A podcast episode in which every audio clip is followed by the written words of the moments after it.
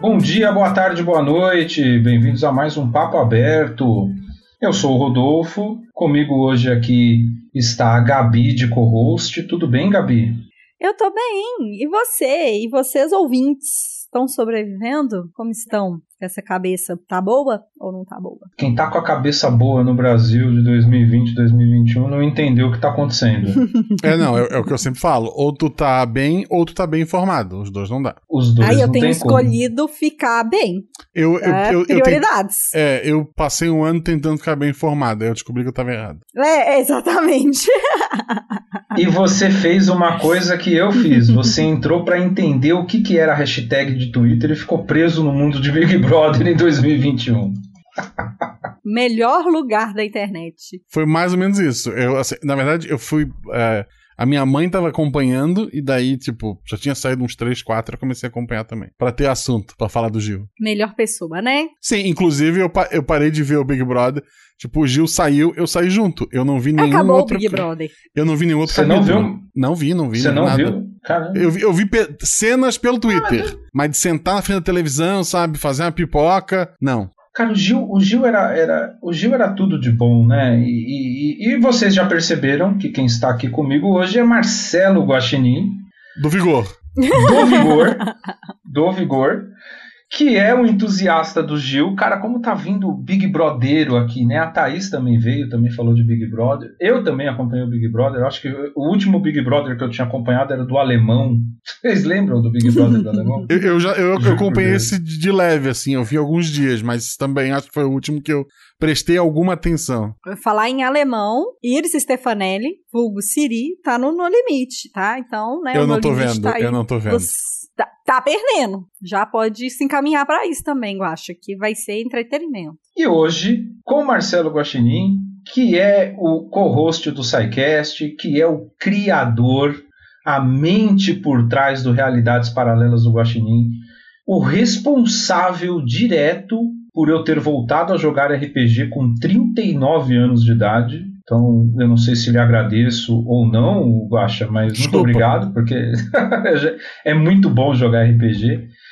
E um cara que tentando se manter vivo nesse 2020, 2021 e já tem aí a, a, a conversa da vez que é Guaxa, o que, que, você acha de tudo isso que está acontecendo como um cara que vem da divulgação científica, do SciCast ainda, dos maiores podcasts né, do país que fala sobre isso?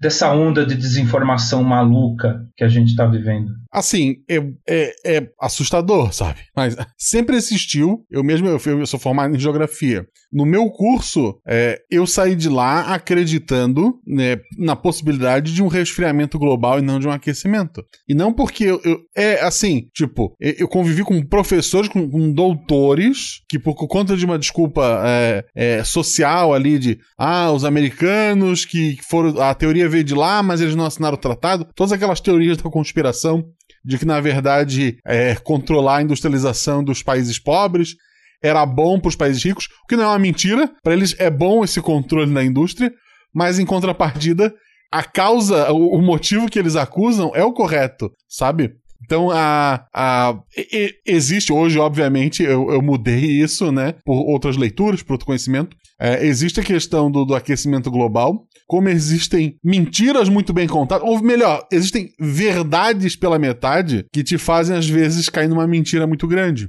E com as redes sociais e com grupos de como WhatsApp, o próprio Telegram, o Twitter, o Facebook, tu acaba é, espalhando o que antes era só no teu grupinho, aquela. Tu contou aquela lorota num lugar e uma, duas pessoas acreditaram de 10, agora tu conta na internet e de 10 mil, uma, um mil ou dois mil acabam acreditando. Então tu acaba tendo uma, um alcance maior para qualquer loucura que tu, tu acaba inventando. E daí isso cai também. As pessoas em casa, é, com menos opções de, de lazer por, por questão da pandemia, acabam consumindo mais essa informação pelo celular, que está na mão de todo mundo, ou pelo computador, e isso acaba alimentando cada vez mais aquela loucura Tu pega a pessoa que tá em casa é, triste com N coisas, tentando buscar uma, uma tábua de salvação, e daí passa aquela, aquela boiando ali, o cara se abraça e vai embora, sem saber que, sei lá, que ele tá indo pra uma cachoeira. É, é muito doido, assim, a situação que a gente tá, tá vivendo, que é o que a gente falou agora no começo, de que a, ou tu tá bem informado ou tu tá, ou tu tá feliz. Porque quanto mais informação tu vai. É, o, o que dá clique, o que chama atenção, infelizmente, é a notícia ruim, é a, é a, é a mentira, é a, é a loucura, e tu vai, é uma bola de neve, assim, sem fim. E deprimente, né? Um negócio que vai te deixando cada vez mais para baixo, né? Tu vai lendo notícias.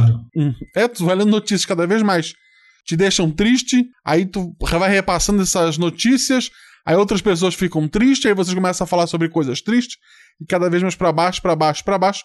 Aí às vezes surge uma notícia boa, que às vezes é uma mentira transvestida ali, de, disfarçada de, de, uma, de uma salvação dessa tábua, e o pessoal diz, porra, então é isso aqui, eu vou me animar, eu vou acreditar, eu vou nisso, talvez isso me salve, e é, é uma loucura, sabe? Eu, eu nunca imaginei que eu veria algo parecido com isso. Toda vez que eu puxo esse assunto, e esse é o assunto do momento, né? Vou falar disso ainda com muita gente é, mas toda vez que eu puxo esse assunto, eu lembro de um SciCast que foi gravado lá, especial de fim de ano, sobre o fim do mundo, que o Spengler falou que o mundo acabaria com fake news. Putz, é. Cara, de todas as é... teorias, será que Mentos botava fé? Eu torcia é... pro Meteoro, inclusive.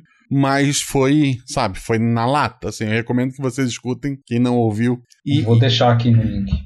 E é engraçado ainda na, na, na alusão de, de, a gente estar tá nadando e passa essas tábuas de salvação. Eu, puta, eu, eu, me informava, sabe? Eu acordava na cama, eu sentava na cama, pegava o celular, lia resumos de notícias, tem alguns perfis que, que fazem isso, né?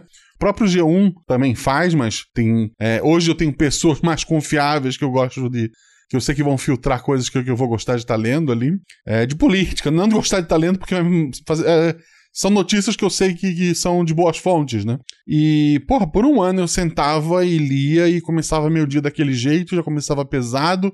E daí depois eu tentei só ler mais, a, mais à tarde ou mais à noite e nada disso me servia. E eu não, sabe, eu mal jogava videogame e postava no Twitter. Aí um dia que eu parei para ver o Big Brother, eu fiz uma postagem qualquer e vieram reclamar. Olha, enquanto vocês viam Big Brother, os. Eu não vou lembrar qual era a situação, tipo, os deputados votaram tal coisa. Vocês estão felizes? Assim, eu não sabia que eu podia ter votado com os deputados. Ninguém me avisou que eu podia ir lá e dar um voto também. Sabe? Os caras no meio da noite decidiram votar uma parada. Não foi o Big Brother que impediu eles de estar tá votando, sabe? É tipo é como assim, nossa, eu parei de, de ler uma notícia agora, o mundo desandou. O mundo desandou porque o Marcelo, aquele dia, decidiu torcer pro Gil. Se não fosse aquilo, pô, tava todo mundo curado, dançando pelado na rua. Dá essa sensação, sabe? A gente tinha vacina. Se não fosse o Bastimi, a gente tinha vacina. É. é. Eu acho que é uma coisa também de escolher suas batalhas, sabe? É, eu acho que é importante a gente saber o que está acontecendo, mas até a página 2, assim. Não acho que, pelo menos, eu não tenho saúde mental suficiente para chafurdar na lama. É, vou ver aqui, eu sei o que está acontecendo o suficiente para eu não ficar uma pessoa completamente desinformada, mas não vai valer a pena no final das contas, porque nada disso eu consigo resolver nesse momento. A não ser que todo mundo decida baixar em Brasília e quebrar o pau, eu não posso fazer nada por enquanto. Então, né? O dia que todo mundo for para Brasília, me chama que eu vou junto, tamo lá quebrando os trem. Mas até lá, no caso, não vou estar podendo fazer nada no momento. Mas eu acho, eu acho sinceramente que nós estamos fazendo. É... Agora é óbvio, né? A gente faz o que está ao nosso alcance. Então, aqui, a gente vamos pegar este exemplo aqui, mas eu poderia pegar o SciCast, o podcast do Guacha, é, ou qualquer outra iniciativa onde a gente tenta levar uma opinião, né? É, a gente, pelo menos, ainda que eu tenha uma impressão, e eu falei isso outras vezes também, que a gente fala com uma bolha, né? Que a gente fala com a patota, com o clubinho, que são pessoas que já conhecem a gente, querendo ou não, a gente pode atingir alguém fora dessa bolha. E essa pessoa, ela pode, sabe, ela não precisa concordar com a gente, mas desde que ela, ela abra a cabeça para construir um pensamento mais crítico, para se informar de uma forma mais correta, vamos colocar assim, eu já fico feliz, cara. Porque é, é como. É, é a missão do professor, na verdade. O Guaxa é professor, me confirma aí, Guaxa, se eu estiver muito errado. É, você dá aula para uma sala de 40 alunos, para 200 salas durante tua vida toda, sei lá, se 5%, 1%, se uma pessoa, uma pessoa é muito pouco, né, mas se uma pessoa entender o que você explicou e usar aquilo e ver valor naquilo e se construir uma pessoa melhor, eu acho que você ganha, você ganha a tua carreira, não é só o dia. Eu acho que é o que a gente tenta fazer aqui, né? Trazer uma forma de pensar um pouco diferente. Tem um, uma outra coisa que eu sou muito criticado, que as pessoas não entendem, mas estamos na internet é para ser criticado. Eu, eu não bebo álcool, né? Entendeu? Assim, não é que eu nunca bebi álcool, sabe? Não. Numa festa da, da, da num grupo da igreja, sei lá, com 12, 13 anos, primeira vez eu tomei, que é vodka com coca, né? Cuba Libre. E até uns 20 e tantos anos eu, eu bebia. Só que assim, nunca foi uma coisa que eu gostava muito. Era mais porque eu não bebia porque eu queria beber, eu bebia porque tava todo mundo bebendo. E aí, um, um, certa vez, jogando bola com professores fim de semana aqui em. Já morando na cidade que eu moro hoje, né? Hoje eu moro pro interior. E daí a gente jogou uma bola num sábado, aí na frente, no, na quadra do, do colégio que a gente tinha lá acesso.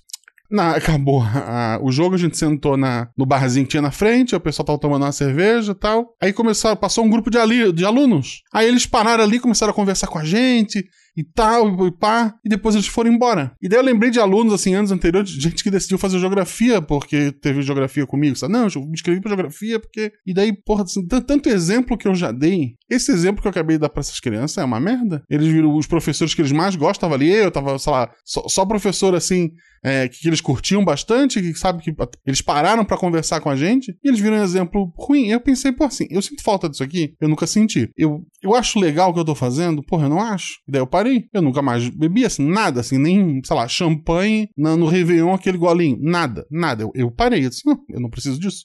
Eu prefiro refrigerante. Então era uma coisa que eu, eu sempre soube que era minha.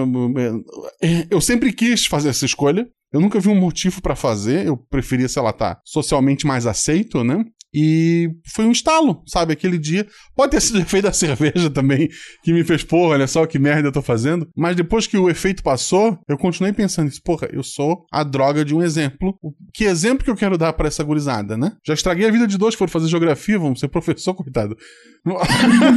Por que estragar mais, né? Hoje, hoje tá sui generis aqui, né? Então, são dois geógrafos, o Guache e a Gabi. Pois é, veja é, bem. É assim, eu não sou geógrafo porque eu não tenho bacharel, eu tenho a licenciatura. É geógrafo, sim. Milton é Santos é geógrafo. Mas ele tem, ele tem mestrado, doutorado, né? Eu tenho pós. Uai, ali. mas tem gente que, seguindo na, na, seu pensamento, não tem bacharelado. A, a, a orientadora do, do. Eu fazia parte de um grupo chamado Grupo PET, que é um nome horrível, pensando. É PET? PET? É, é pro, PET? Pro, programa de Ensino Tutorial. Uhum. PET. E daí a gente tinha um professor responsável pelos PET, que era a gente. Eu era um guaxinim PET, olha só. E, e daí a, a, a, primeira orientadora deste grupo, né? Era tipo um grupo de estudos na faculdade. Eu fiz faculdade pela UDESC em Florianópolis, né? Pela é, Universidade do Estado. E a, a, orientadora ali, ela foi aluna do mestrado, doutorado, não vou lembrar, do Milton Santos. Mas Nossa. tu falava desse homem o olhinho dela brilhava, sabe? Ela começava a catar uns livros assim da, da bolsa.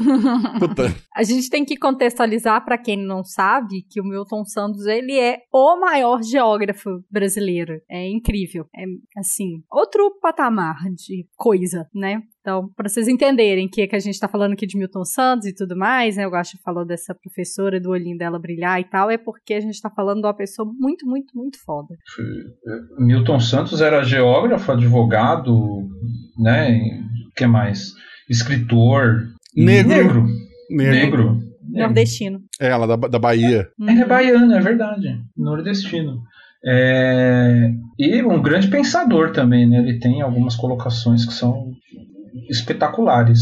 Cara, se ter sido orientado por Milton Santos deve ser uma coisa inacreditável, né? É, tipo, ela, ela assim. É, quando eu entrei na faculdade, ele já tinha falecido, ele tinha recém-falecido, se eu não me engano. Eu acho que ele morreu, sei lá, em 2001. Foi 2001, eu entrei na faculdade no ano seguinte. E, sabe, todos os eventos eram pela obra ali da, da que ele tinha recém-falecido. E daí tinha essa professora que tinha tido. É, feito orienta, sido orientada por ele, né? Então eu acho que é, no Brasil inteiro todo mundo leu mais Milton Santos naquele ano do que nos outros. Até pelo, pelo falecimento dele. Pelo e momento. A, é, E a gente, por ter aquela professora ali que era uma da, da, das cabeças ali da, da, da Udesc na época, a gente, eu acho que leu o dobro. e, e Guaxa, pô, é, é, você, você falou, pô, não, não sou geógrafo porque não, não tenho bacharelado, né? Eu, eu acho, tudo bem, pode ser que formalmente seja verdade, mas isso para mim não quer dizer muita coisa, porque é, a diferença é rosca, né, do, do bacharelado para licenciatura. Pelo contrário, a licenciatura tem mais coisinhas ali que você tem que cumprir, né, em termos de pedagogia. É, é assim, é, eu comentei isso num SciCast que deve sair um dia aí, mas é, é, um programa, sei lá, de duas horas e meia, eu tenho uma fala minúscula que eu posso falar um pouco mais. Até porque não era, não era nem do tema, eu me meti, vocês vão entender um dia. Se não cair na edição, porque tem isso também. Mas quando eu fiz meu curso, eu passei. Assim, eu fiz pela UDESC, que é uma universidade pública, né? Tem em Florianópolis. Florianópolis tem a UFSC, que segui, na época seguia o vestibular padrão, com pergunta de somatória, que, sei lá, para entrar em geografia lá, eu podia tirar zero em geografia. E a UDESC, na época, ela tinha vestibular vocacionado. Ah, tinha a questão de português, inglês e umas coisinhas mínimas ali que era de assinalar, mas tinha quatro questões dissertativa dentro do tema de geografia.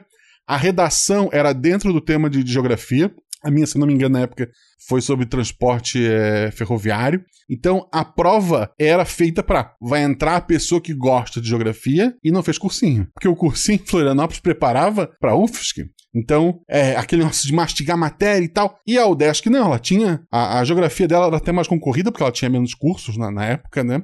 E era essa prova vocacionada. Então, porra, eu, eu nunca. Eu sempre fui um aluno 7. Eu sempre, sabe, eu sempre fui aquele aluno que passava raspando, pegava uma, uma, uma um exame. Eu nunca reprovei, eu peguei dependência no ensino médio, mas eu sempre fui aquele aluno que, sabe, que ia indo e tal. Não, eu não tinha me achado ainda.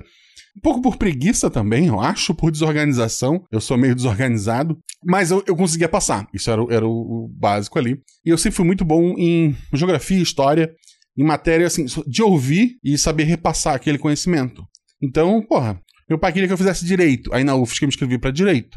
Na UDESC não tinha. Escrevi para geografia, foi vocacionado, fiquei em, em 20 e pouco, passei, entrei. Com 17 anos eu estava no, no curso de geografia. Primeiro ano, eu não, eu não lembro de nada do primeiro ano, porque eu tava com aquela cabeça de escola, sabe? De, pô, eu saí do ensino médio e agora tô aqui. E o, a faculdade da UDESC na época do, dos cursos de humana era tipo duas ruas depois do colégio que eu me formei no, no ensino médio.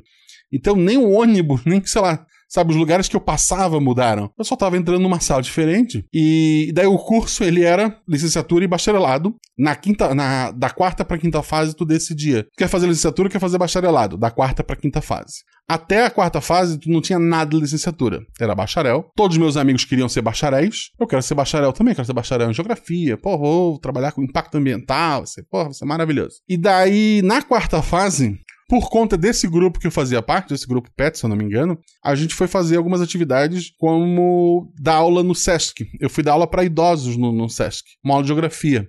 Era um grupo de idosos que fazia uma outra atividade lá no SESC, mas eles fizeram uma semana de sabe, de, de, conhecimentos, era uma coisa assim. E eu fui lá falar sobre a geografia da nossa região, da, da, de Florianópolis, se não me engano. E daí eu estudei a matéria. Aí eu, pô, preparei a aula, fui lá, tinha outros colegas juntos, mas. E eu dei uma aula. Pela primeira vez na vida, eu dei uma aula. Eu já era muito bom em apresentação de trabalho. E eu dei uma aula que foi, assim, sabe, os velhinhos tudo feliz ali, o olhinho brilhando. E daí eu saí daquilo e disse: caramba, primeira vez na vida que eu fiz uma coisa e eu pensei, porra, eu sou bom nisso aqui, ó. É isso que eu sei fazer. E daí aquela cabeça, um faltando um semestre para decidir para onde eu ia, eu decidi, não, eu vou fazer licenciatura. E daí eu fui fazer licenciatura, a maioria do, da minha turma foi continuando no bacharelado, porque o curso mal previa preparar a gente pra, nem para mostrar, né? Eu fui porque eu tava fazendo parte de um grupo e me ofereci, foi uma coincidência de um dia. E, e aí eu fui fazer licenciatura e comecei a ler é, é, as leituras que a gente não tinha, né? A parte de, de, educação e tal. E me formei. O pessoal do bacharelado pegava o nosso pé pra caramba. E daí, porque, ah, vocês vão ser professor,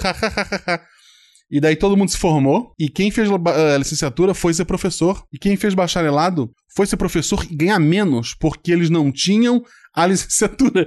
Porque não tinha área para ninguém. Florianópolis, caramba. Tinha a UFES que tinha geografia, a UDESC tinha geografia, os dois jogando formados. A UFSC jogava duas vezes por ano uma turma de geógrafos formado. A UDESC uma vez por ano. Esse povo vai trabalhar onde, gente? A ilha mal cabe às pessoas que, que não sabem o que fazer, imagina os que sabem o que querem fazer. E professor é um negócio que, que tem vaga, sabe? Ainda mais Florianópolis, a terceira maior uh, cidade do, de Santa Catarina. É, por sinal, a única capital do Brasil que não é a maior cidade é Florianópolis. O...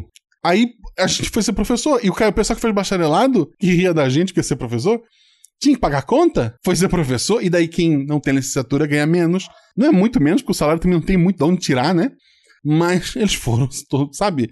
É, a maioria deles voltou para fazer licenciatura. E eu, ao invés de. Eu, eu, eu pensei, por que, que eu vou fazer? E daí eu fui fazer. Eu fiz como aluno ouvinte no matéria no mestrado de educação da UFSC. Mas aí, quando eu terminei a matéria lá, eu passei num concurso pro interior e daí vim morar pra Gaspar. Minha vida mudou completamente e daria uma, uma, uma outra história, assim, maluca. Mas é, é engraçado porque eu saí da, do, do ensino médio sem saber o que fazer. Eu fiz. Eu me inscrevi para direito porque era o que meu pai queria. Eu me inscrevi para geografia porque, olha, vocacionado e eu sou bom nisso aqui. E então vai ser mais fácil passar. E só, sei lá, nos 45 do segundo tempo, me surgiu uma oportunidade e, assim, é, como eu, o pessoal que, o pessoal escuta meus podcasts que fala, ah, ah tu, é, eu sou aquilo na sala de aula, sabe? Eu não sou aquilo no mundo real. Tipo, tu me encontra na rua, eu sou tímido. Mas o cara que grava podcast e o cara que dava aula é quase a mesma pessoa. Você, você me lembra o Clóvis de Barros falando. Eu vou. Depois, se você não viu esse vídeo, eu te mando e eu vou deixar aí no link para quem quiser ver. É, o, Clóvis de o Clóvis de Barros ele conta mais ou menos isso que você fala. Ele está contando como é que ele acorda de manhã, numa aula dele, inclusive, na fé, se não me engano. É, ele acorda e ele está sem energia, e quando ele chega para dar aula, é onde ele se abastece, é onde ele se transforma. Né, porque ele tem prazer em fazer aquilo. Cara, você me lembrou muito essa, essa conversa dele. Depois eu mando para você. Se você nunca viu, vale a pena. Eu gosto dele, né? Acho ele muito bom. E, você me falou uma coisa que me chamou a atenção e que é uma coisa que eu fico pensando, né? É, o acesso das pessoas à universidade e como existe uma segregação desse acesso, né?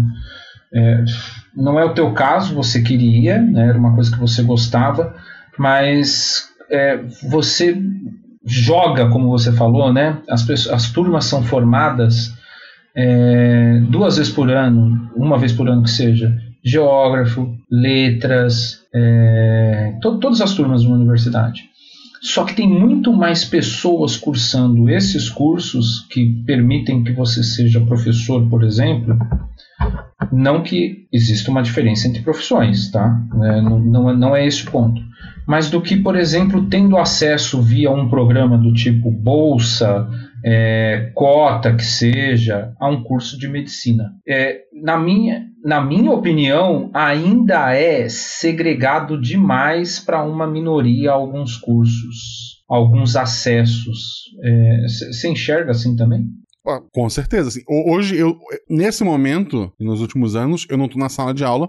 Eu trabalho no Instituto Federal, mas eu estou na parte da, da, organização, né? A minha pós é em gestão escolar. Eu atualmente trabalho na parte de gestão. E durante essa pandemia eu estava junto com, com, outras pessoas, eu estava coordenando, né, as matrículas, mas tinha muita gente me ajudando ali também. E, óbvio, nossos cursos são cursos mais simples e tal, mas a gente conversa com outros campos, com outras coisas, e mesmo a vivência que a gente tem. Ah, o, o próprio exemplo que eu dei, o final feliz. Porra, você que ouviu aí pensou, nossa, uma universidade que o vestibular é vocacionado, vou para lá. Não vai, porque teve um lobby tão grande dos cursinhos com a ideia de, olha, se a prova for mais fácil, for igual a da UFSC, a gente consegue é, preparar todos os alunos. O aluno da escola pública vai ser melhor preparado. Bosta nenhuma. É, é para favorecer cursinho que, que cospe matéria e unificando tudo, fica mais fácil para ele estar ensinando quem quer ir para UFSC ou para UDESC, faz um curso só. Hoje a UDESC, ela, ela é diferente, né?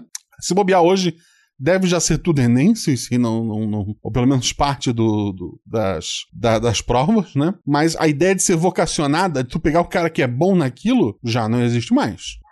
O, o meu irmão sonhava em fazer medicina. E eu, assim, a minha, a, a minha infância. A, meus pais, quando casaram, eram pobres, pobre de, de maré desse, do, do, do, meu pai ter que trabalhar durante o dia, à noite pescar, sabe, no, no frio e, e tal, pegar camarão.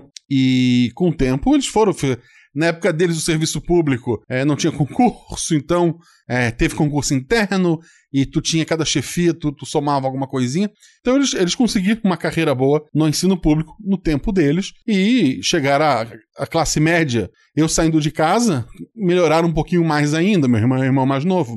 Então eles tinham condição de apertar ali e nem que se fosse uma, uma particular é, com bolsa parcial, alguma coisa do tipo, eles iam conseguir bancar. Só que mesmo a particular, tu tem que conseguir uma nota quase perfeita para entrar. Por mais que o meu irmão quisesse fazer medicina e estudasse, que fosse. Ele, fez é, um cursinho maravilhoso em Florianópolis e ele não conseguiu. Ele fez um ano, não conseguiu, fez dois anos, não conseguiu. Se não me engano, no terceiro ano ele tentou medicina e ao mesmo tempo tentou radiologia no Instituto Federal. E daí ele passou para radiologia, radiologia médica, né, o curso superior, não o técnico. Hoje ele trabalha no hospital, ele trabalha em Joinville, na, na parte de radiologia. A esposa dele é enfermeira lá também. E ele conseguiu ir para a área. É, o sonho dele era estar nessa, sabe, de ajudar as pessoas nessa área médica e tal. Ele não conseguiu ser um médico, ele seria um puta médico bom. Porque ele, ele consegue ser uma pessoa boa e fria ao mesmo tempo. Sabe, o cara para dar a má notícia, o cara para passar a mão quando precisa, e é um cara focado e tal. Ele nunca conseguiu ser médico, ele nunca conseguiu passar na prova.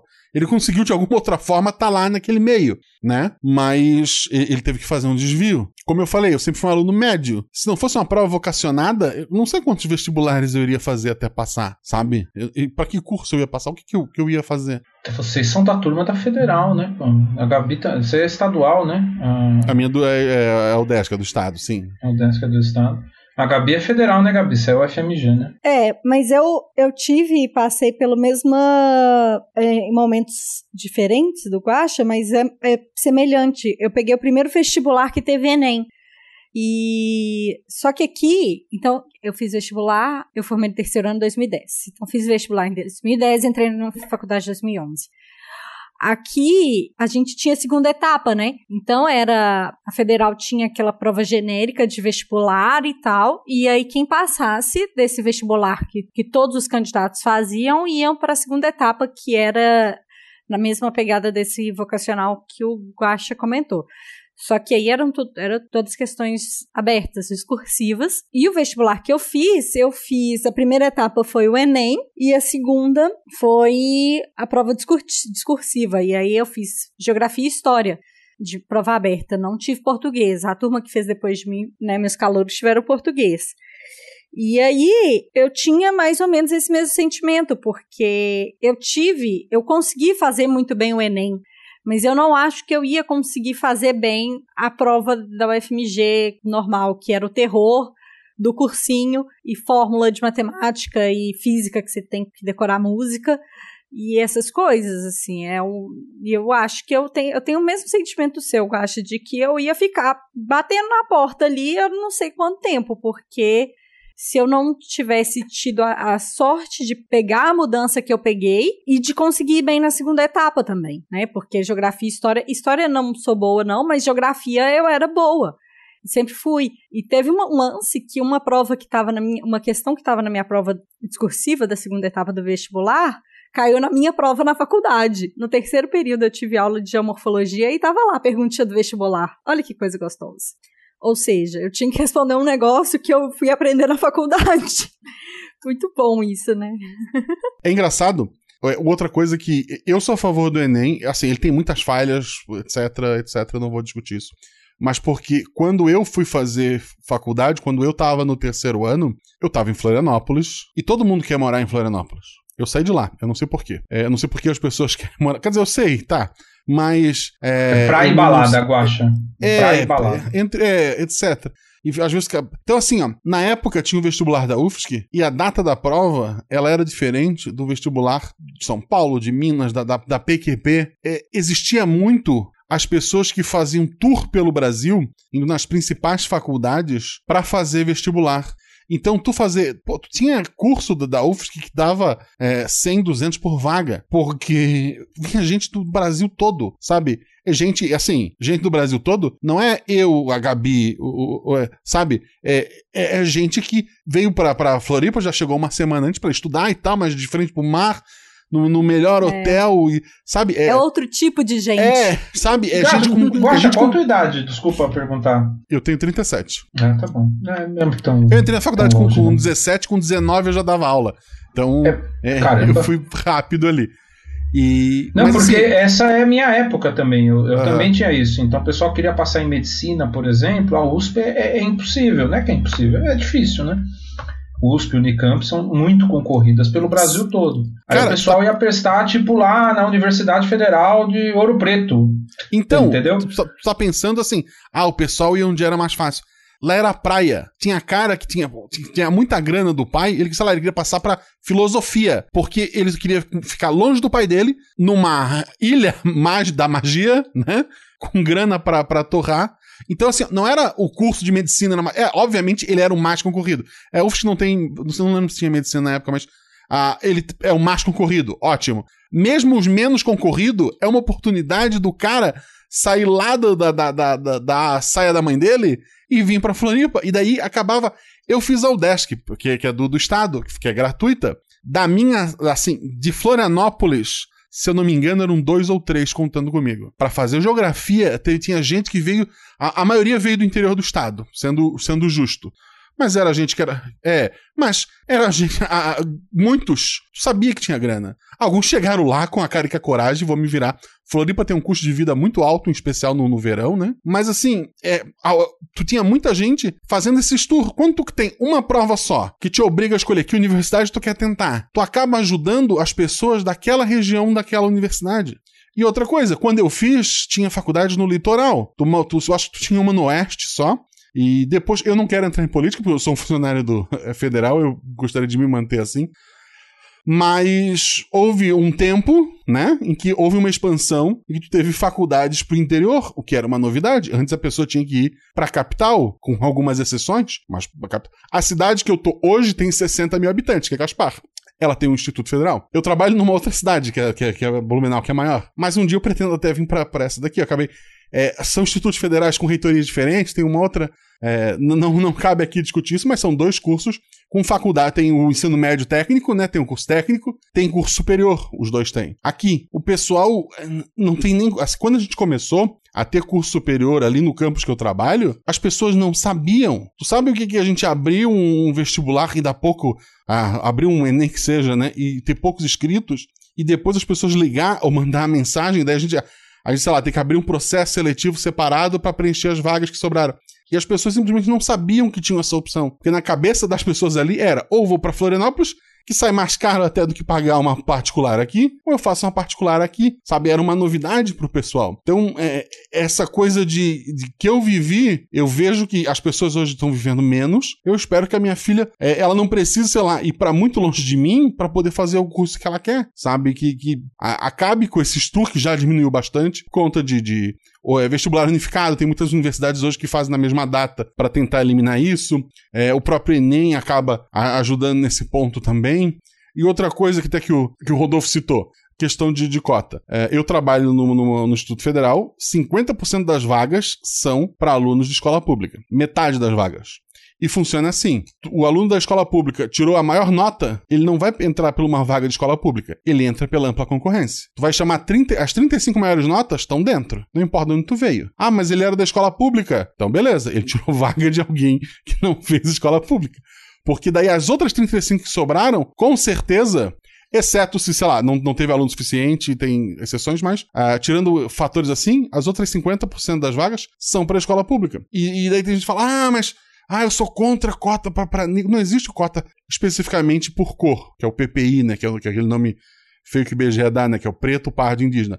Não existe cota especificamente para isso. Existe a cota de escola pública com a reserva PPI. O que significa? Ah, porque o aluno que, que, que, que é o, sei lá, o indígena, ele foi adotado e daí ele fez um cursinho, ele vai roubar minha vaga. Não tem como. Primeiro, porque se ele tirou a nota, a vaga não é tua. Segundo, ele tem que ter feito escola pública. Não existe essa, sabe, esse monte de desculpa que às vezes a gente escuta. A vaga de escola pública, ponto. Aí ela tem reserva, sei lá, de, de uma ou duas vagas para PCD, dependendo do tamanho do curso. Tem várias reservas dentro de, para baixar renda e tal, mas é sempre dentro de escola pública. Isso ajuda muito aos alunos da escola pública, porque querendo ou não, a gente está indo para muitos caminhos diferentes. Mas eu dava aula de para uma escola pública em Gaspar. Eu, eu morava em Floripa, trabalhava como ACT. A CT é temporário. Ficava de um lado, ficava fazia, cobria contrato de três meses em cada canto. Cada três meses eu tava numa escola diferente, papapá. Aí eu, porra, eu quero me efetivar. Para professor também cai o mesmo caso de aluno. Tem muita gente que quer trabalhar em Floripa por estar tá perto do mar, etc e tal. Então os cursos de professor acabavam sendo mais concorridos. Me inscrevi pro interior, passei, passei. Tinha uma vaga, passei em primeiro. Em Floripa tinha, sei lá, 20, 30 vagas, eu, eu ficava em 100. Pro interior eu fiquei em primeiro. Porque, é, eram, sei lá, foram 20 e tantos inscritos, sabe? É, vários fatores me ajudaram a passar, vir trabalhar pro, pro interior. E daí aqui eu dava aula pra uma, uma, uma instituição é, pública, né? Ganhar pouco professor, ah, peguei aula no particular. Eu dava a mesma aula nos dois. Só que é diferente eu dar aula para um aluno que tá muito bem alimentado, comeu só Nutella pela manhã e tá lá e vai chegar em casa e tem o seu computador, não sei das quantas, e tu dá aula numa, numa escola pública que o cara tá esperando dar a hora do intervalo para ele lá pegar a merenda dele porque ele não tomou café. Tipo, não importa que o professor seja o mesmo. Eu dava a mesma aula. O, material didático, se fosse melhor da, da particular, tivesse. Eu copiava o texto e passava a parte do, do professor Marcelo do conteúdo, eu não fazia diferente porque era uma escola diferente. Mas é o aluno, só, o, só o, o, o como ele acordou, ele chegou na escola, ele já tá aprendendo de uma maneira diferente. Então tu tá ajudando esse cara, né? Porque, ah, mas, pô, os dois têm a mesma condição de tirar a mesma geografia. Não tem. E se eu fizesse corpo mole na particular e desse meu sangue na pública, o da particular ainda tava na frente. Cara, triste, né? Puta, fortíssimo isso, cara. E é isso mesmo, né? Porque a gente é produto do meio em que a gente vive. Eu acho que você puxou algumas coisas bem legais aí.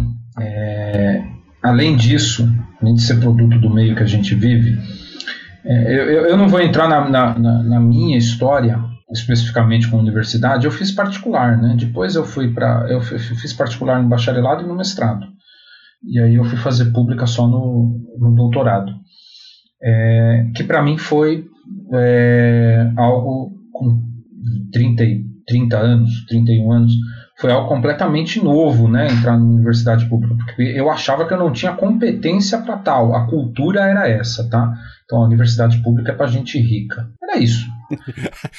Olha só, a universidade pública é pra gente rica, a particular é pro pobre.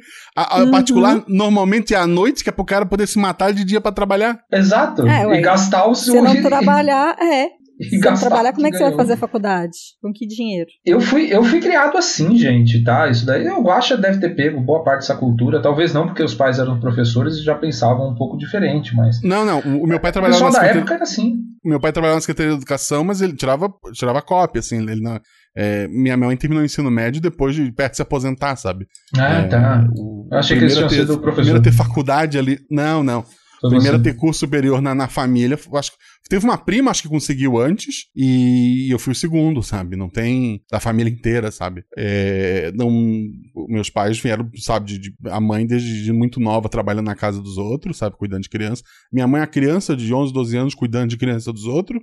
E meu pai, desde cedo, madrugada, no, no Bastil, né? No, no, no mangue lá, é, pegando siri, ou então na tarrafa buscando camarão. E desde muito, muito cedo, assim, trabalhando. E tiveram pouco estudo tudo, sabe?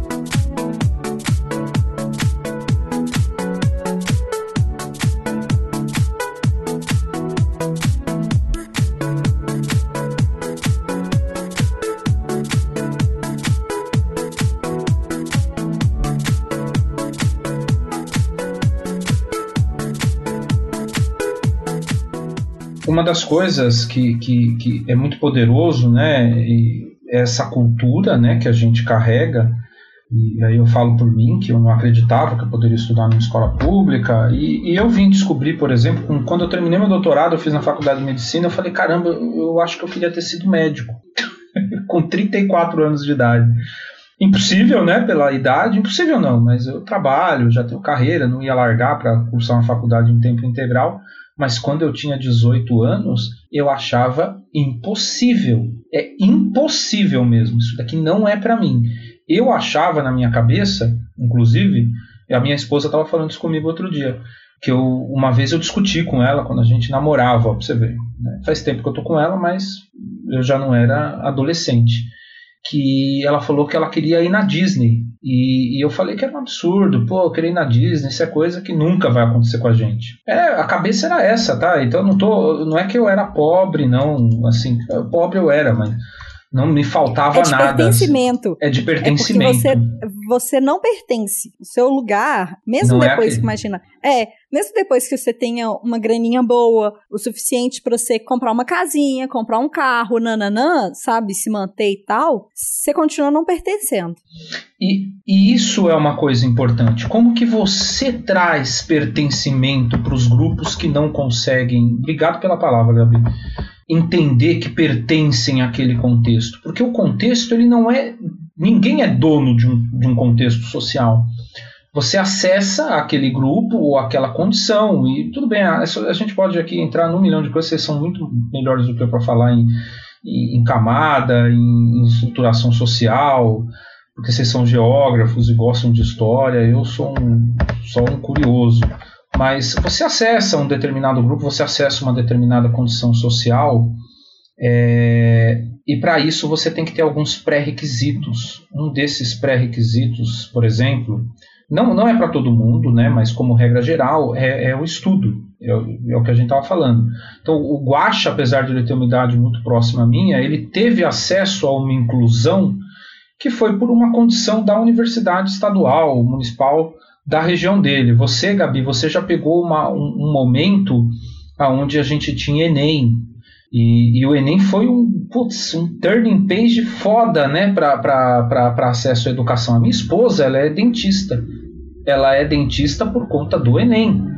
Ela é filha do Lula, né, como dizem. Foi o primeiro que entrou lá para estudar de graça numa universidade particular, bolsista do Estado. Então, se ela tem a profissão que ela tem hoje, é por causa desses programas de acesso e inclusão. Eu queria mudar um pouquinho o objeto, mas em cima desse assunto, porque o Guacha é, é, é, são duas perguntas, tá, Guacha? Mas a segunda eu vou fazer depois que você terminar de tecer seus comentários. O Guacha é uma mente criativa inacreditável para, é, para não sei para tudo que ele faz, mas para RPG eu tenho certeza, porque eu acompanho, o, sou padrinho do Realidades Paralelas do Guaxinim. E o Guaxa usa é, tudo que ele disse, né, de, de, dar exemplo, por exemplo, quando ele parou de, de quando ele parou de beber, é, por conta de um exemplo, e, e toda essa importância de incluir, até pelo histórico de vida, você tem muito disso no RPG. E o RPG, cara, ele é um ambiente muito, pelo menos era, né? Hoje em dia eu não sei mais em tudo, em, em toda a amplitude de quem joga, mas era um, um ambiente muito misógino e um pouco tóxico também. E você tem um dom, Guacha, de usar isso como uma ferramenta de inclusão. Eu quero a primeira coisa que eu quero saber de você, realmente, porque é uma curiosidade muito real. Você faz isso deliberadamente ou foi uma coisa natural?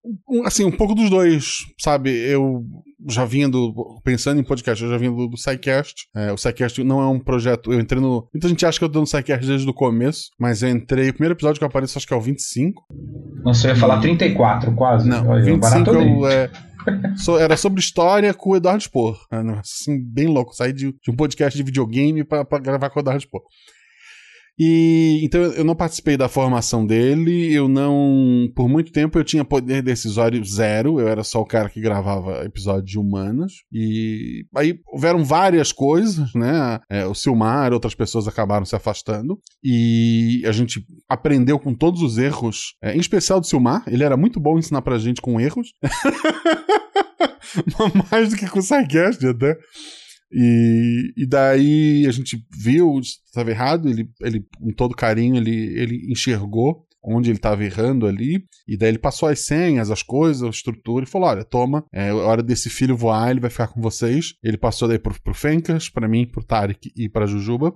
E daí a gente começou uma mudança na, naquele projeto ali de, de várias coisas, mas ainda assim o, SciCast hoje é muito maior do que essas quatro pessoas que eu citei, sabe? Ele tem, ele chega ter 90 pessoas escrevendo pauta, se eu não me engano. É, se sair os quatro, embora ele perca um pouco da, da, daquela identidade dele, ele vai assumir uma outra.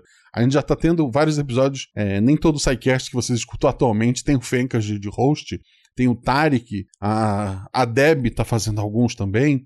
Tem o Felipe Queiroz, que tem também uma outra pegada. Então, é, o SciCast, ele vai, ele vai existir, independente do, do, do que aconteça. Ele vai ter sempre mudanças, que são evoluções, mas ele não era o meu projeto. Eu tenho o Missangas com a Jujuba. Esse sim é um projeto que desde o começo, quando o Silmar me passou, olha, eu queria um, um podcast de cultura pop e humor para botar nesse portal deviante que eu tô criando. Tu conhece algum bom para indicar? Aí eu falei, eu conheço alguns bons para indicar, porque eu escuto. Na época eu consumia bastante podcast, até mais do que hoje. Mas eu queria fazer um. Daí ele falou, ah, faz um projeto. Na hora eu pensei, eu não posso fazer isso sozinho. E a Jujuba tinha recém entrado na época, eu achava a vibe dela muito boa. Eu chamei a Jujuba, ó, oh, vamos montar um projeto, papapá, papapá e nasceu Missangas, já com essa ideia de é, vamos dividir, cada um é host num episódio. Hoje em dia isso se perdeu porque ficou bem orgânico. Mas tu pegar os primeiros, sei lá, 100 episódios, se, um, cada, cada episódio, um episódio é um par ou ímpar, também não sei, porque também se perdeu, mas era tipo, episódio par é um menino, episódio ímpar, convidado menina. Quando o convidado é menino, a, o host é a Jujuba, quando o convidado é menina, o host é o Guacha. E assim não existia um host, um co-host, porque cada episódio isso mudava. E a gente sempre ia chamar o menino a menino, o menino a menino, menino. Teve algumas quebras ao longo do caminho, mas é essa ideia de, de incluir o máximo possível tá lá desde o começo. O RP Guacha era para ser uma brincadeira. Era para ser eu para matar a minha vontade de mestrar, sabe? Eu finalmente, depois de anos morando no interior, tinha internet de alta velocidade. É, eu passei anos aqui com 2 mega da, da, da, Oi que vivia caindo. E de repente eu tinha é, internet de, de, fibra, né? Porra, eu quero jogar. É, vou jogar com os meus amigos do portal. Vou fazer, sei lá, um negócio, talvez stream, uma coisa assim. Foi só para brincar. Então eu não parei, sentei e pensei, sério, nossa, eu vou estruturar o projeto assim, assim, assado, cada episódio vai ser desse jeito. Não eu escrevi uma aventura e eu demorei anos para mestrar essa aventura porque eu queria jogar com Eloy, Fencas, Jujuba e Tarek e eles nunca podiam porque a agenda não batia. Aí eu disse, ah, mas eu, eu quero fazer um teste. Eu escrevi, da, eu disse que eu vou chamar outras pessoas. Quem, quem eu gostaria de gravar? Aí na época, a Mari, né, que a gente tinha contato ali pelo, pelo Mileniados, que é um podcast que infelizmente não existe mais. A Deb, a Thaís e a Cris estavam naquela vibe do, na época do, do Derivadas, né, que é a leitura de comentários do SciCast. Porra, são pessoas que eu queria, é, por mais que eu não, eu não tenha, naquela época eu não tinha uma amizade tão grande, mas, eu, são pessoas que eu queria mestrar. Eu mestro para amigos. Eu queria mestrar para essas pessoas. Porra, são quatro meninas, o que, que eu vou fazer? Daí a aventura, sabe? Quatro meninas, meninas, porra, tipo, são as gatas. Eu sou guaxinim e tal, e papapá. E toda a aventura eu criei com base nos jogadores que eu escolhi.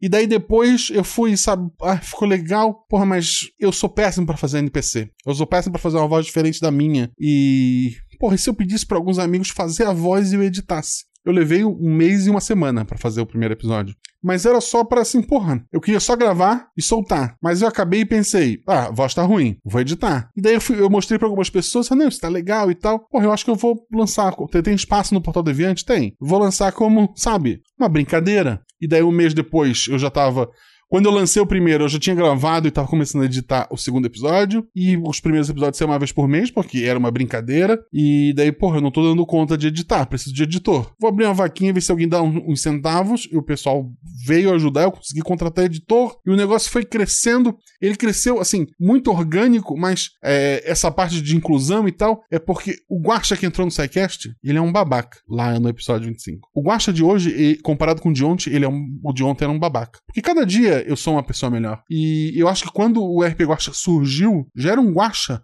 Graças a Deus ainda não pronto, porque eu espero nunca chegar nesse 100% para poder evoluir sempre ali. Mas eu já era uma pessoa com uma visão muito melhor do que eu estava fazendo.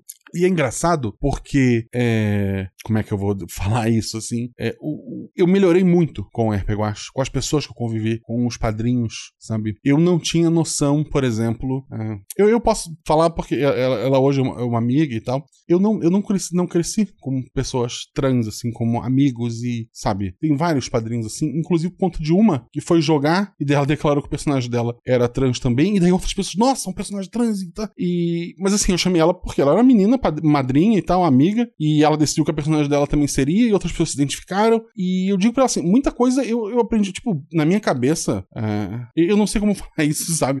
Eu acho que o editor vai ter um trabalho aqui para me ajudar. Mas, por exemplo, é, a, a, essa, essa menina, ela namora uma outra menina. Isso não entrava na minha cabeça. Tipo, como assim? assim eu entendo que tem mulheres que gostam de mulheres, mas é, pô, se ela, sabe, e, e daí. Como sabe, uma pessoa trans que quer ser, é, que quer ser mulher tem uma atração por uma mulher. Você não dissociava é, a atração não, não é sexual, não, de não, sexo? Eu não, eu não. Na verdade, como uma pessoa trans é homossexual. É, sabe assim, eu, eu a, assim, a pergunta é Mas essa. era porque assim, eu nunca tinha parado para pensar nessa possibilidade. E pô, é um casal que surgiu ali na, na taberna, inclusive, sabe?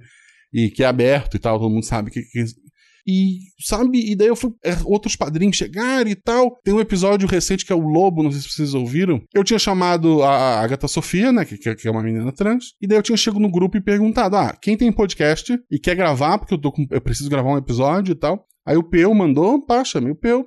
E o Alan mandou, né, o, e daí eu chamei os. Ah, ouvi o podcast deles. Ah, voz bacana, microfone legal. Estão convocados. E daí a Agatha assim. Ah, que legal! Outro, é, eu nunca joguei com uma outra pessoa trans na mesa. Deu o quê? Não, é. O Alan, ele, ele, ele é um rapaz trans. Eu, nunca. Sabe, ele gravou voz pra NPC, ele convive, a gente conversa. Eu não chamei ele porque, como da mesma forma que eu não chamei a Agatha, nossa, vamos, é preciso. É, é óbvio que todo episódio, tirando uma exceção, é, sempre tem pelo menos um jogador menina. É, tem episódios que todos os jogadores são, são meninas, mas isso sempre foi orgânico, sabe? Sempre foi. Eu não, tô, eu não estou sabendo me explicar, mas o que eu quero dizer para vocês é que, assim, eu melhorei muito como, como pessoa por, por, conviver com pessoas diferentes. Cada vez mais com pessoas diferentes, e isso acaba. Os primeiros episódios do RPG Watch, se eu fosse regravar hoje, eles seriam completamente diferentes, sabe? Tanto de, de, de na, na, temática. É, tem coisas que eu acho que podiam ser mais sutis, tem coisas que precisariam ficar mais é, explícitas,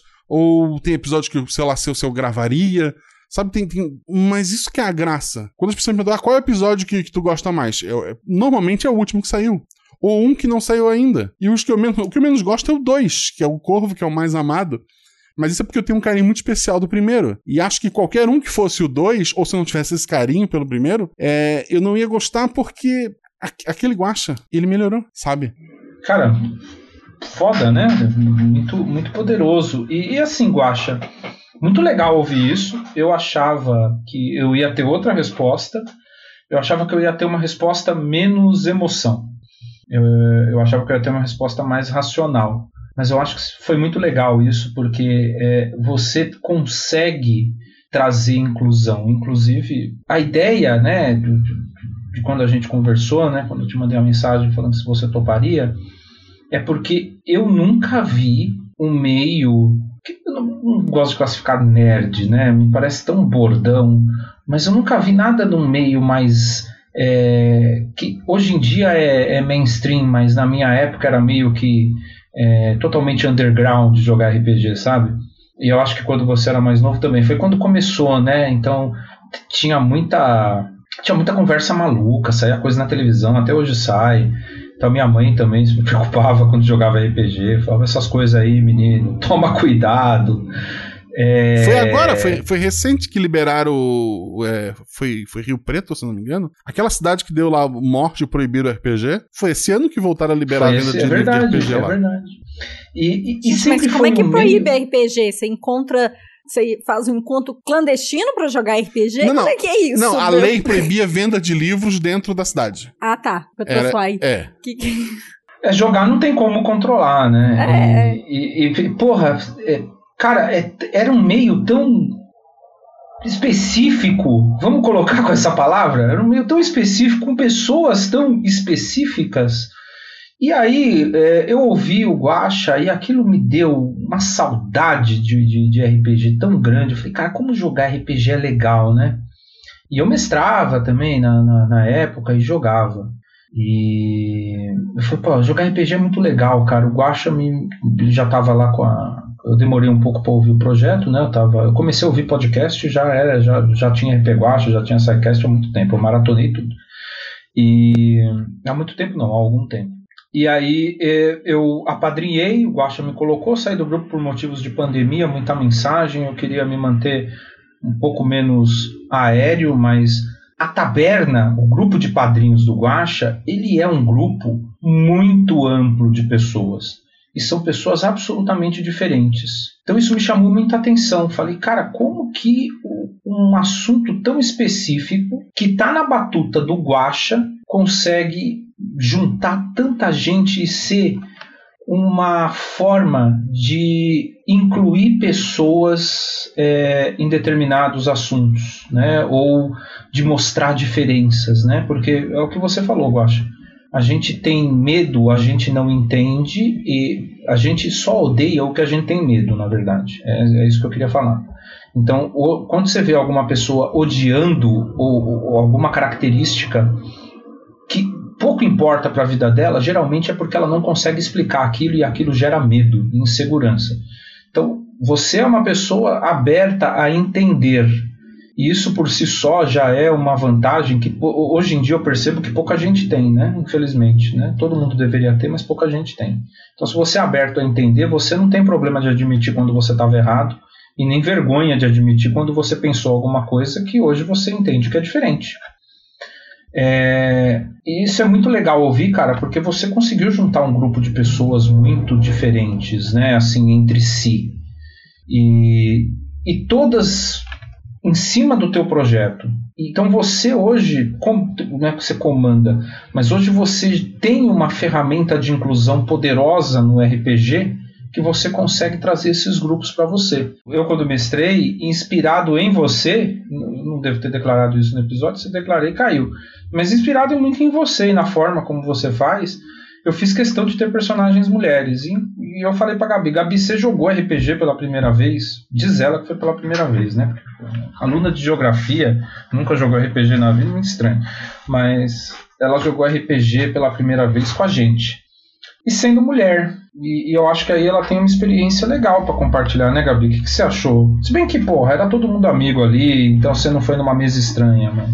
Pois é, então, mas eu de fato nunca joguei RPG porque, primeiro, que isso nunca apareceu para mim na minha infância, adolescência, sei lá é, nos bairros que eu morei, a galera que eu convivi, etc., meus amigos e tal, isso nunca existiu. Então, é, essas coisas mais nerds, assim, sei lá, tipo Magic e tal, nunca chegou para mim. E é engraçado, meu marido é quatro anos mais velho que eu e jogou muito Magic, jogou RPG na infância dele e tal. Eu, eu acho que é uma questão mais de do grupinho ali que você pertence. E tem uma outra coisa que eu sou uma pessoa muito sem paciência para jogos em geral. Eu gosto de jogos dinâmicos, é, sabe? Imaginação, o War eu jogo às vezes, Scotland Yard e tal, mas sabe, eu não tenho muita paciência para videogame, essas coisas assim.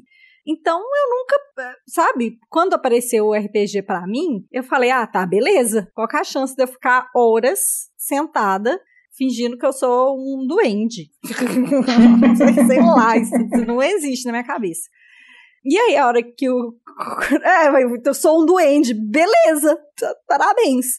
Aí, eu, a hora que o Rodolfo me chamou, eu falei, ó, eu topo, mas assim, vocês têm que ter paciência comigo, porque eu não tenho ideia do que, que eu tenho que fazer. Eu, esse negócio de rolar dado e o dado falar se, se o dado saiu 8, que eu posso ou que eu não posso, e porque eu tenho um poder 3, sabe?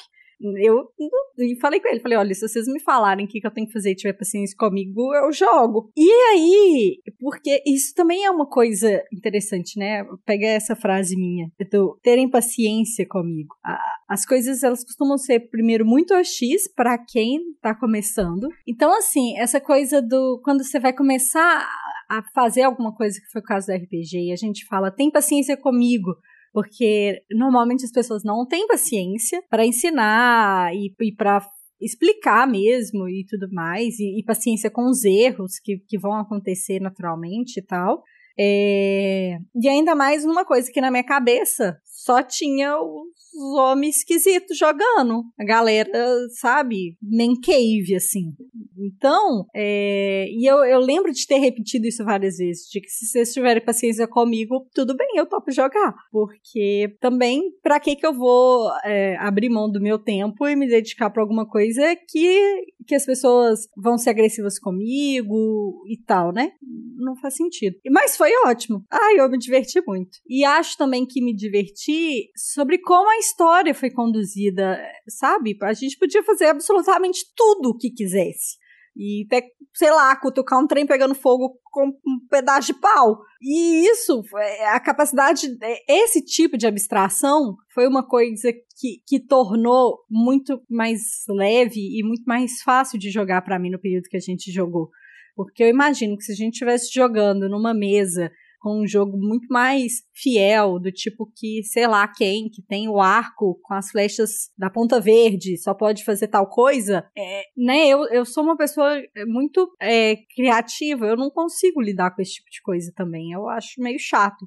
Então, de uma maneira geral, como a coisa toda foi construída, a mesa né, o jogo e tudo mais, eu achei que foi muito bom. Eu, assim, eu, a gente jogava no domingo de tarde e eu me divertia muito. E depois, quando a gente terminava de jogar, eu chegava e contava pro Gabriel o que, que aconteceu, o que, que cada um fez e tal, porque eu, sabe, foi muito bom. E, e, e sabe, estar tá no meio dos amigos e etc., essas coisas fizeram diferença.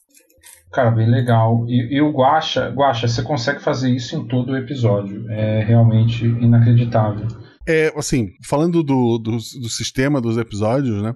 A, a ideia de, de, criar aquela adaptação, um sistema tão simples, como eu falei, a ideia era jogar com o pessoal do Portal Defiante, gente que não sabe jogar RPG. O primeiro episódio, das quatro meninas, duas nunca tinham jogado e uma tinha jogado alguma coisa. No episódio do Corvo, que todo mundo fala, o Tarek nunca tinha jogado, e até onde eu sei, ele só jogou comigo, jogou duas vezes na vida e as duas foi episódio. E a Bela foi a primeira vez que ela jogou. O Fenka tinha jogado alguma coisa quando era novo só. E vários episódios ali. A Flavinha tem um episódio que, que se passa em Minas Gerais, que tem a Flavinha e ela nunca tinha jogado. Ela escuta. Maravilhoso. Ela escuta, ela escuta o RP Guacha tal, porque gosta das histórias, né?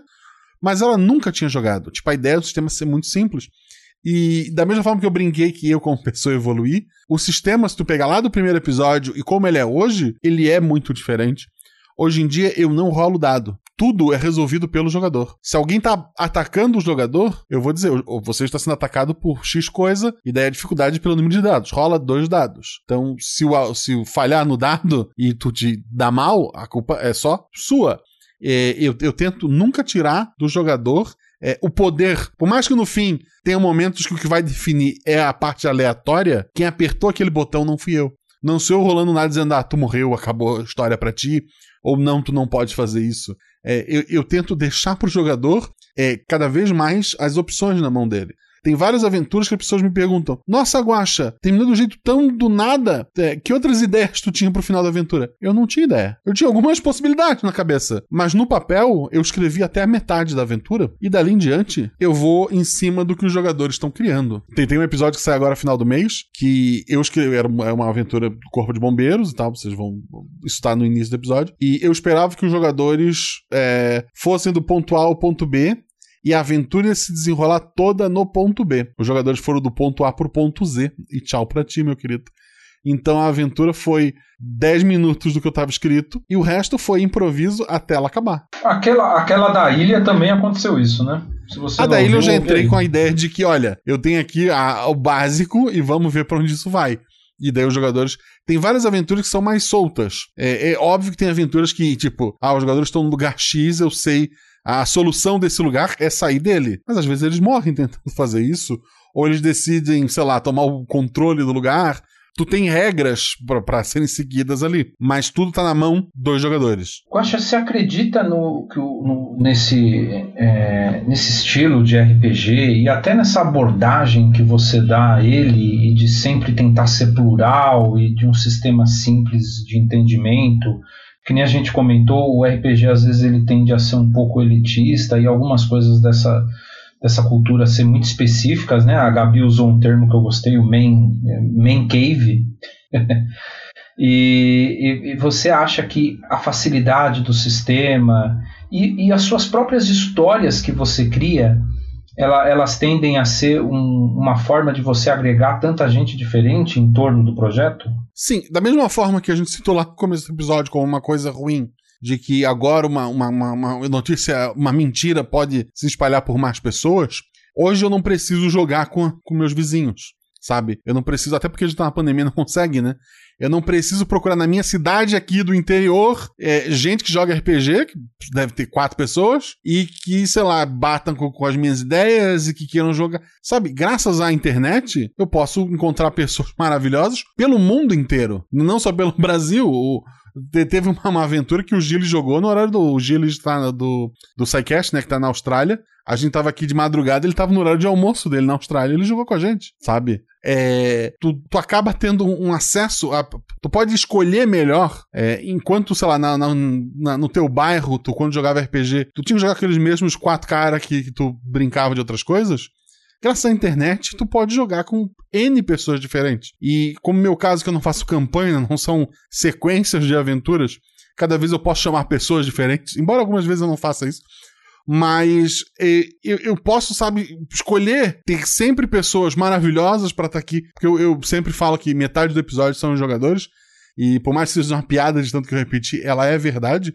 Eu tenho a minha história, mas os jogadores, eles têm aquele peso sobre essa história também. Então, acaba que tu. É, na Twitch, hoje, tu tem um monte de gente jogando, tu tem. É, tem a Naomi, que é uma pessoa maravilhosa, recomendo que tu chame ela pra cá também. Ela gravou um Missangas recentemente, ela é advogada, ela é uma menina trans, e ela volta e meia, ela faz mesa na Twitch em que todos os jogadores são meninas trans. E, sabe, N, porque quando elas eram. É, a própria Naomi conta isso num, num, podcast chamado Caquitas, que é um, um podcast de, de RPG, né? Que tem duas meninas que são hosts. Ela conta que quando ela era mais jovem e ela ainda não tinha feito a, a, a transição, que seja, ela não conseguia jogar RPG, ela não, não sabe, ela não era aceita, ela não, não se aceitava. E agora ela consegue escolher, ela consegue formar grupos diferentes, né? não são sempre as mesmas pessoas. Ela forma vários grupos diferentes, inclusive, volta e meia, vários é, grupos que são só meninas trans, ou só ah, Tu tem ah, o professor Luciano, que, que é, um, é, um, é, um, professor de história, também trabalha com RPG, é um cara que escreveu é, muita coisa ligada a isso. É, é, como ele é negro, ele, ele, tem o canal dele é, é Afrofuturismo, se não me engano. Também, volta e meia, ele obviamente tem muitas mesas, todo tipo de gente diferente, com a, com a própria Naomi, ele, ele, às vezes joga, mas às vezes assim, porra, só pessoal aqui, é, o, é, todos os jogadores são, são negros, a gente tem aqui em vez de, de falar de, de, um Deus católico, de, sabe, falar da, da, da música, da, das coisas que são de, de, tradição africana, uma coisa que pra gente que não conhece é, é, é assim, é, é tu, cada vez mais tu vai pegando essa bagagem de, de outras pessoas, sabe? E porra, tu escuta uma aventura bacana, na Twitch tu tem a opção também de estar tá vendo as reações na hora, né, de uma falha dada, alguma coisa assim, e tu, tu te diverte ali e tu aprende com uma pessoa diferente de, de, de você, do teu convívio, sabe? Tu, uma experiência nova. Então eu, eu acho que tu tem sim espaço para todo mundo. Vai ter babaca? Vai, em especial no Facebook, fiquem longe do Facebook, fica um recado pra vocês. Ah, mas, assim, eu, eu vejo muito grupo, até porque pela minha convivência, né? Eu vejo muito grupo, muitos grupos maravilhosos. Sabe, eu volto e meia, tô na Twitch, procuro por RPG, eu entro no lugar, tem, sei lá, quatro homens barbados, pode ser uma aventura maravilhosa, mas assim, eu, eu vou tentar ouvir uma outra hoje. Porque, sei lá, tu vai cair mais quatro canal de. Parece que é todo mundo igual. E eu, e eu sou um gordo barbado também. Eu poderia estar lá no meio daquelas câmeras sem problema nenhum. E, mas tu, tu consegue consumir hoje produtos muito de, diferentes no sentido de, uh, de, de, criação de, de, conteúdo, de RPG, de, de podcast, o que seja, do mais diversificado possível. Falta isso um pouco em podcast, até porque, é, por mais que podcast seja fácil de, de produzir, ele não é tão fácil de. No sentido de senta e grava, né? Mas ele não é tão fácil de editar. Em especial, um podcast de RPG bem editado não é um negócio fácil, nem assim, muito barato. Assim, eu tenho editores que fazem preço em camarada, graças a Deus. Mas é, a Twitch, que é só. Precisa da câmera, etc e tal, mas ah, consegue fazer isso mais facilmente, sabe? Falta ainda espaço para o pessoal crescer e, e apresentar os projetos em outras mídias, mas eu acho que tem bastante diversidade se tu souber procurar. Cara, muito bom. É, RPG, você é um educador. RPG na escola faz sentido? Faz. Hoje, se eu desse aula ainda, eu provavelmente faria alguma coisa. É complicado pelo número de alunos, né? Em especial em escola pública, né? Que às vezes tem mais cadeira do, do, do que aluno ali. Mas dá para fazer. Eu tive uma, uma experiência dessa no ensino médio. E daí de, se dividiu em grupos. Cada grupo controlava um personagem. Eu juntei num grupo que, que era com umas meninas que não queriam nada com RPG. Que é bom, daí eu joguei sozinho pelo, pelo grupo, né? Todo mundo ficou feliz.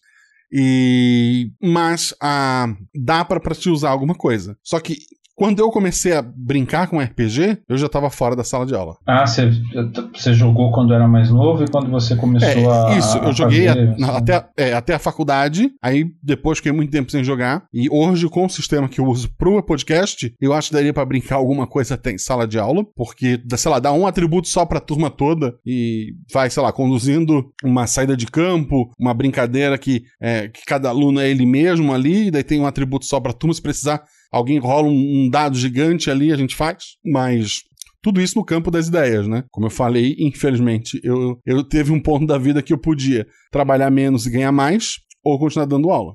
Todos nós sabemos qual é a escolha certa. Não, eu, é, a, minha, a, minha esposa, a minha esposa tava grávida, gente, eu precisava pagar a conta. Ah, cara, eu, eu não existe escolha certa ou errada, existe a escolha feita, né? E, cara, é isso aí. Quando você vai ter filho, né, Guaxa, aperta em outro, é. em outro lugar o cinto, né? A Gabi daqui a pouco vai ser mamãe, ela vai saber como é que é. Jesus.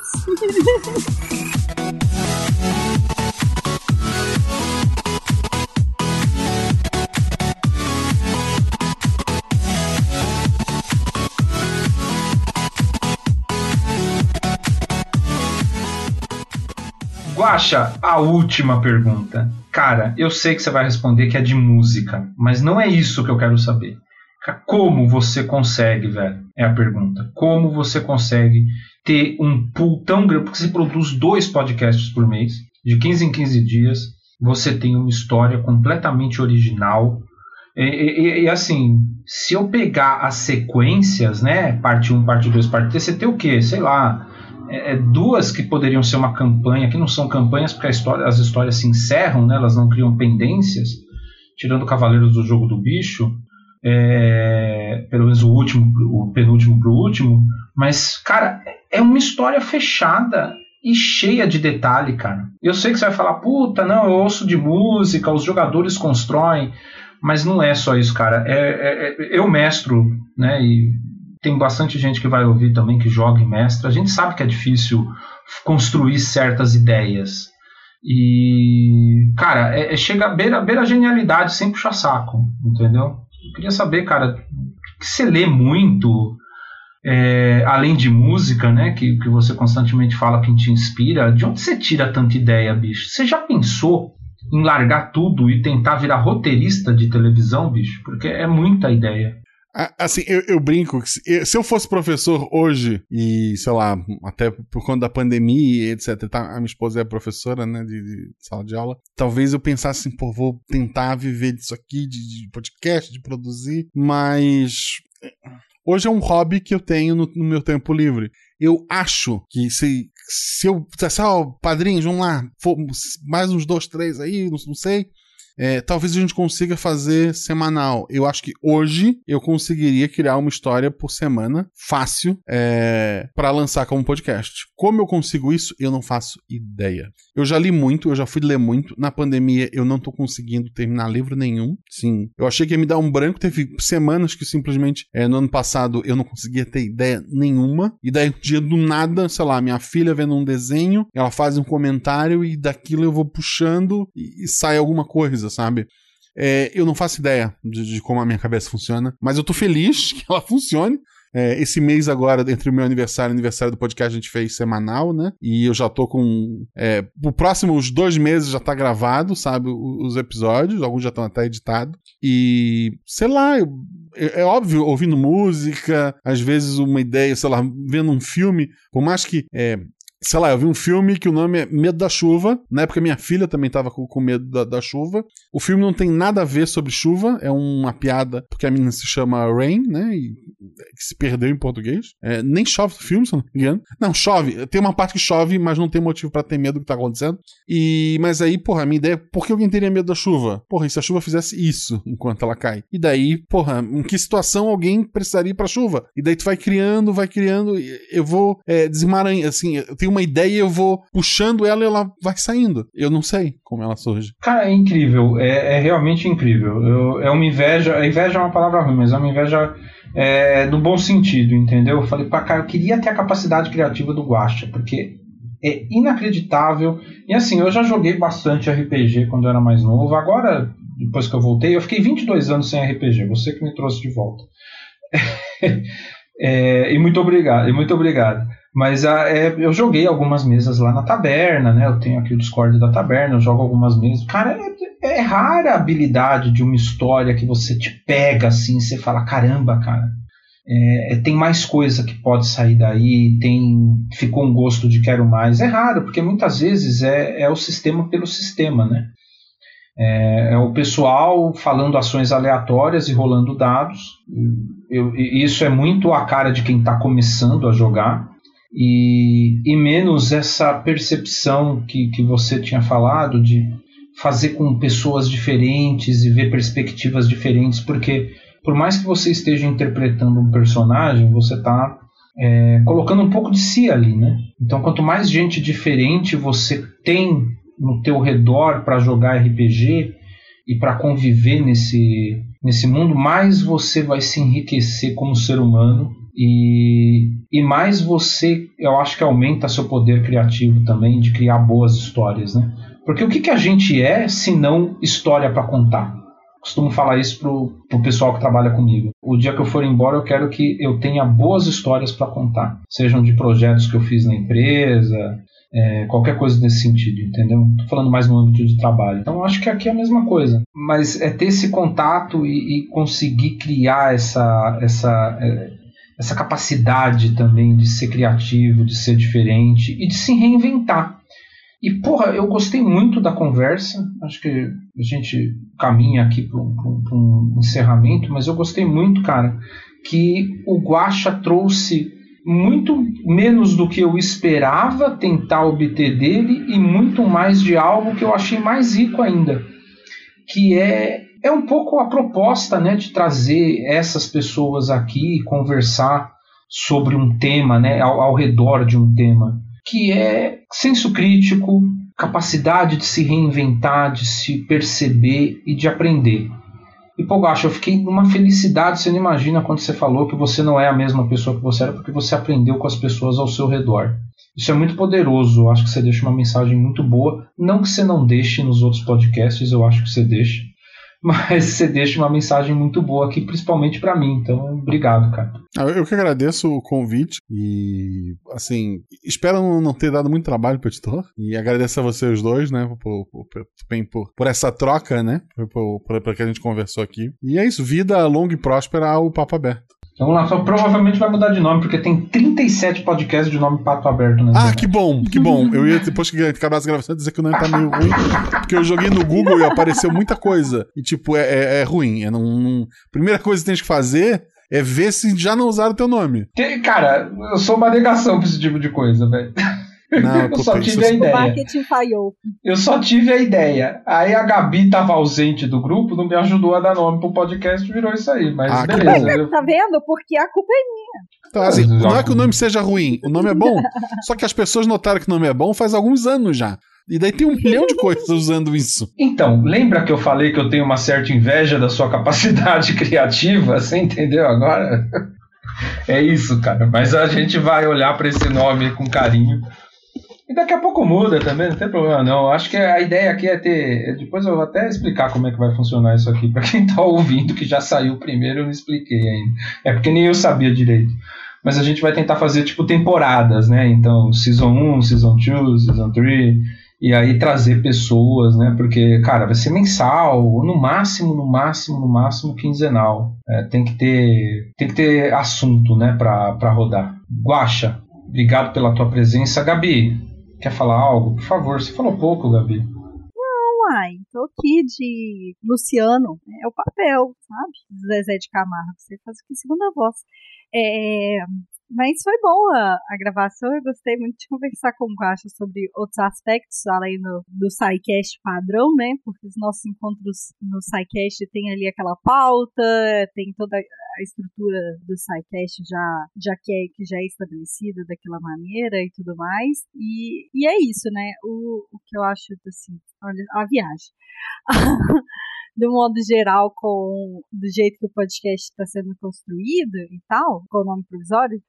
Nome é provisório. Que, que é, é muito bom poder conversar sobre várias coisas que estão orbitando uma outra coisa, né? E seguindo pelos caminhos onde as coisas vão, né, se ramificando e tudo mais. Eu acho isso uma experiência muito rica e acho que fazer isso, né, do jeito que a gente fez com Guache e tal, foi muito bom. Eu curti muito. Espero que outras pessoas também curtam. Né? Eu tenho, eu tenho, eu tava falando com o Glauco, não sei se vocês conhecem o Glauco.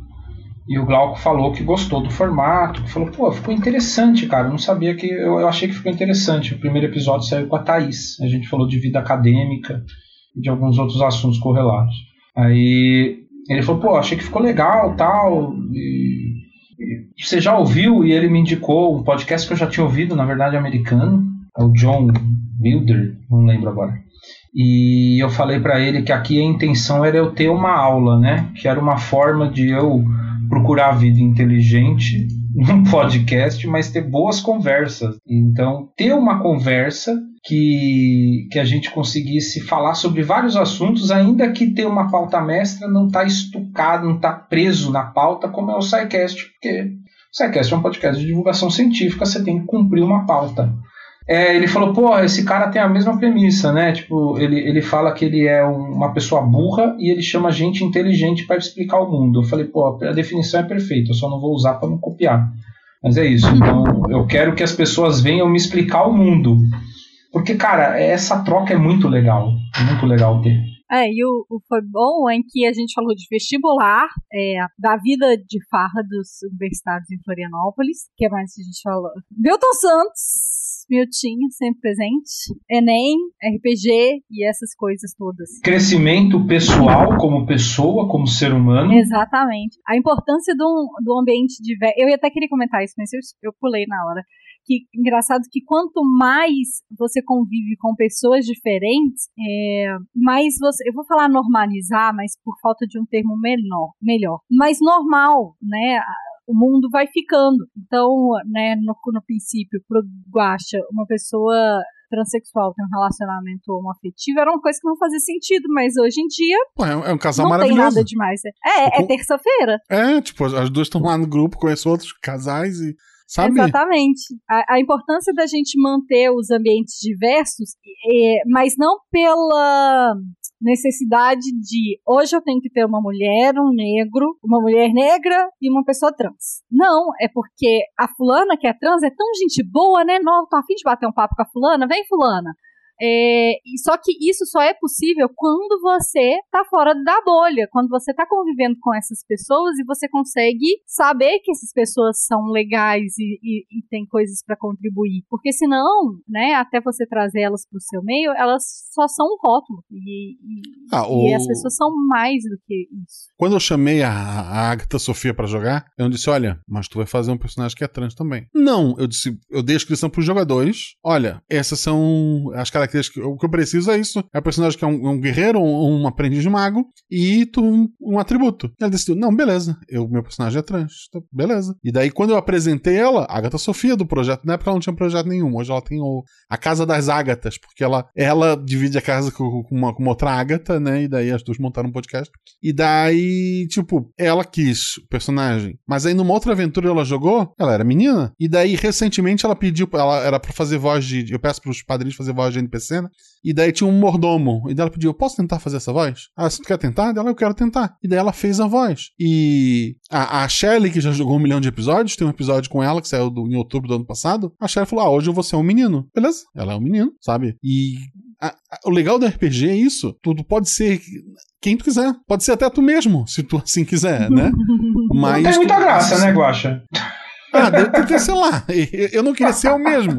Mas Exato. ela tem pessoas que, sendo elas mesmas, são legais. E, e, mais importante que isso, quanto mais você convive, menos medo você tem e mais completo você se torna. Porque ninguém tira nada de você, só soma. Isso é uma coisa importante que as pessoas precisam aprender. Conviver com o diferente te soma, não te subtrai. Valeu, Guaxa. Obrigado por hoje. Podemos encerrar com a frase bonita. É, ficou pra pensar. obrigado, gente. Muito obrigado. E até.